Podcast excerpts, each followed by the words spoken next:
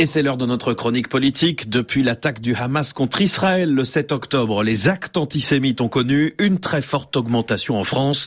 Plus de 1000 en un mois, deux fois plus qu'au cours de l'année 2022. Bonjour Valérie Gasse. Bonjour Julien. Face à cette situation inquiétante, les présidents du Sénat et de l'Assemblée nationale, Gérard Larcher et Yael Braun-Pivet, ont voulu prendre une initiative en appelant à une marche citoyenne contre l'antisémitisme.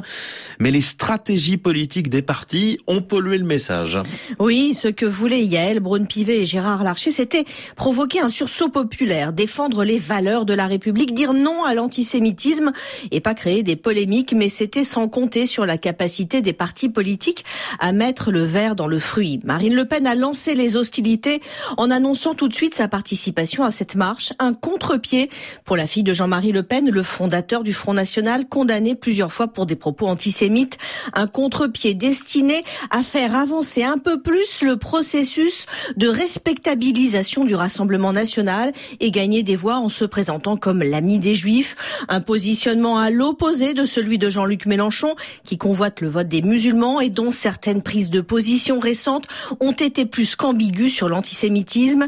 Le leader des Insoumis a d'ailleurs été le premier à saisir le prétexte de la présence du RN pour refuser de se rendre à la marche. La question du coup est devenue faut-il participer à une marche aux côtés de Marine Le Pen? Exactement. Les socialistes, les écologistes, les communistes ont dit oui, il faut défiler, mais en mettant en place un cordon républicain pour ne pas se mélanger au RN, déclaré persona non grata par le porte-parole du gouvernement, Olivier Véran, selon lequel ce parti n'a pas sa place dans cette manifestation.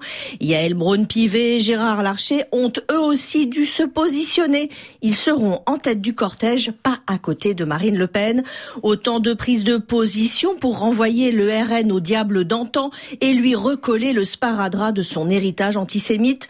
Un héritage que Marine Le Pen a encore essayé d'enterrer cette semaine en rappelant que sa rupture politique avec son père était liée à ses propos sur la Shoah. Valérie, au bout du compte, les confrontations politiques ont éclipsé l'objectif de la marche. Oui, et Emmanuel Macron y a aussi participé en taclant ceux qui restent ambigus sur l'antisémitisme par souci de flatter le communautarisme, LFI donc, et ceux qui confondent rejet des musulmans et soutien des juifs, le RN, renvoyant ainsi dos à dos ses deux principaux adversaires. Pour les uns et les autres, l'affirmation des convictions a servi les manœuvres électorales plus que l'unité nationale. La chronique politique en France, Valérie Gasse, merci beaucoup.